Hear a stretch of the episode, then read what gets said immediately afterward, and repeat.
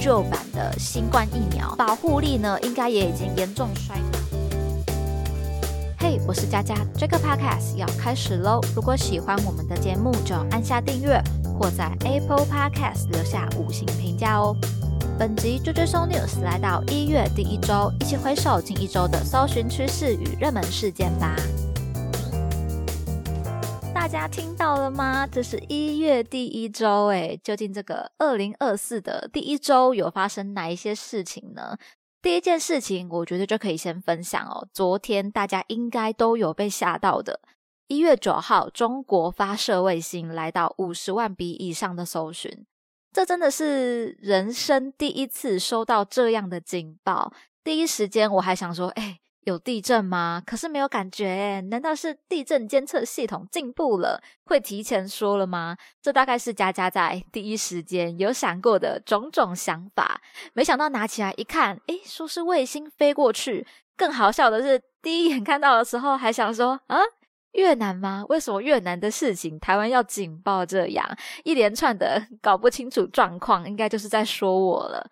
那看清楚之后呢，就是在想说，诶，所以我现在应该要紧张吗？啊，赶快发现实动态好了。所以昨天我们的社群朋友们。应该就有看到 JJ News 的现实动态了，我就不相信昨天没有人跟我有一样的种种疑惑吗？不过这些疑惑呢，到开始看一些有没有新闻之后，后续慢慢有一些社群上的讨论上都受到大众的关注哦，就可以开始理清一些问题啦。我们也看到了，昨天中国发射卫星呢，有五十万笔以上的搜寻量。可见很多台湾的朋友都想要来一探究竟啊，想要搞清楚这个警报究竟是什么意思。那加上又是在选举最后的一个敏感期，其实也很多朋友把这几件事情串联在一起思考的。那这边先参考《天下》杂志的资讯来跟大家做分享哦。首先确定是发射卫星，而在简讯中英文写到的飞弹的部分是未修正的错误。这部分国防部在三点警报之后，有先后发布两则新闻稿来更正一些错误，并且道歉哦。第二个有被修正的就是路径了，原本的西南空域上空改为本岛南部空域上空，跟发射后的路线偏移有点关系。在公开资讯当中，国防部也提到，考量飞行路径。以及美国联邦航空管理局预告的卫星发射路径有所差异，发现有飞行轨迹的异常之后，担心可能会对地面造成危险，国军就立即运用了国家告警系统，以空中威胁警告简讯的方式来告知民众，提高警觉。至于也有一些朋友很多疑问啦，诶，为什么会对地面造成危险呢？这部分是因为火箭搭载卫星发射升空会产生太空碎片，那太空碎片它可能在正常卫星发射时，可能沿轨道飞行的时候啊，在太空运作故障的时候，完成任务但是未脱离轨道时的时候来产生。那这样的碎片掉落的话，可能就会在民众生活的区域啊，造成一些损害或者惊慌。不过要说政治考量什么的，这个佳佳就没有想太多啦。或许刚收到警报的时候会吓到，有怀疑，一定有人也想什么空中警报要开战了吗之类的。但不要担心，不要担心。其实看了一些资讯啊新闻之后，我就觉得应该可以不用想太多嘛。至少对佳佳来说是这样的感觉啦。当然，台湾海峡两岸的问题在这一次的选举上。我相信确实有一定的影响啦，也提醒大家都要记得，这周末呢就是选举投票日了，一月十三号，希望大家都可以一起来用选票表达你的想法，也希望大家呢都是经过思考的比较正见之后的决定啦。讲完这个大事件呢，我们再来看看还有哪一些热搜话题在榜上呢？一月五号，劳工纾困贷款来到一万笔以上的搜寻，这部分是为了协助劳工朋友度过农历年前的经济困难。劳动部劳保纾困贷款在一月五号开始申办了，那申请期限呢到十九日为止。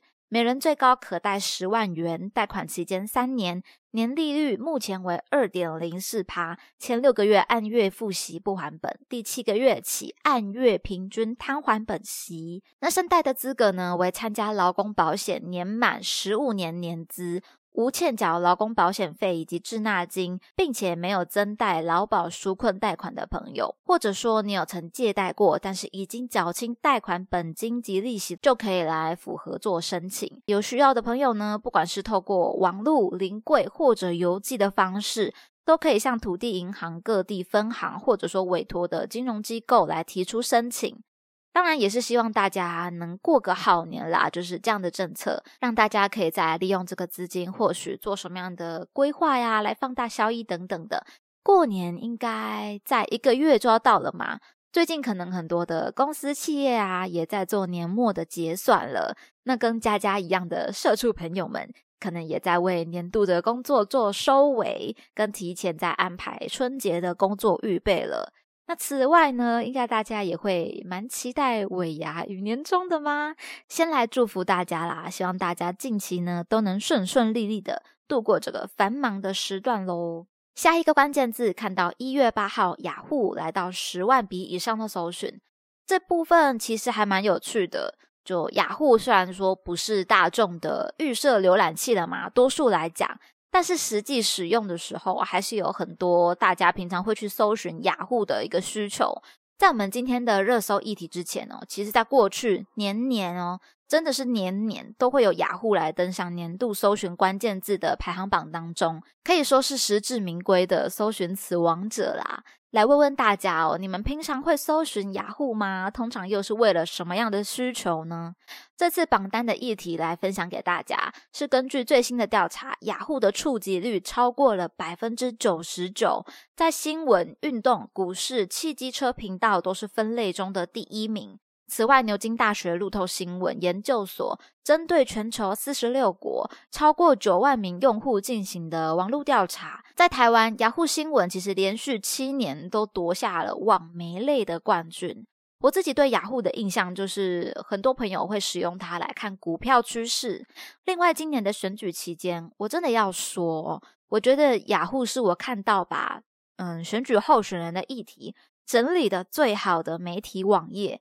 包含三个证件的比较，也可以一目了然。搜寻不同选单里面嘛，去查说各区域的立法委员呐，不分区立委的新闻分类也很清楚。如果有朋友对这次的选举证件上还有什么样的犹豫啊，想要再多看看的话，我也会推荐大家到雅虎的选举资讯区来做一点参考。那回到上面讲的各个分类哦，也确实，我们刚刚就讲到了股市跟新闻嘛。那此外的运动啊、汽机车类的频道也是第一名，但这几个分类就比较不是佳佳平常有接触到，比较不是印象深刻的。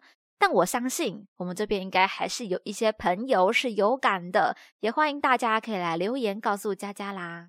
讲到这边也要来跟大家分享哦，最近好像发现身边很多的朋友可能开始有流感啊、感冒的状况，包含佳佳本人呢。我今天早上开始，哎，应该说。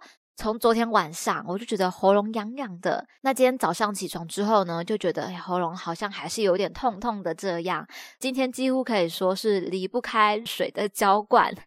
所以呢，下一个关键字我们就要来看到了。一月九号，Novavax 来到五千笔以上的搜寻。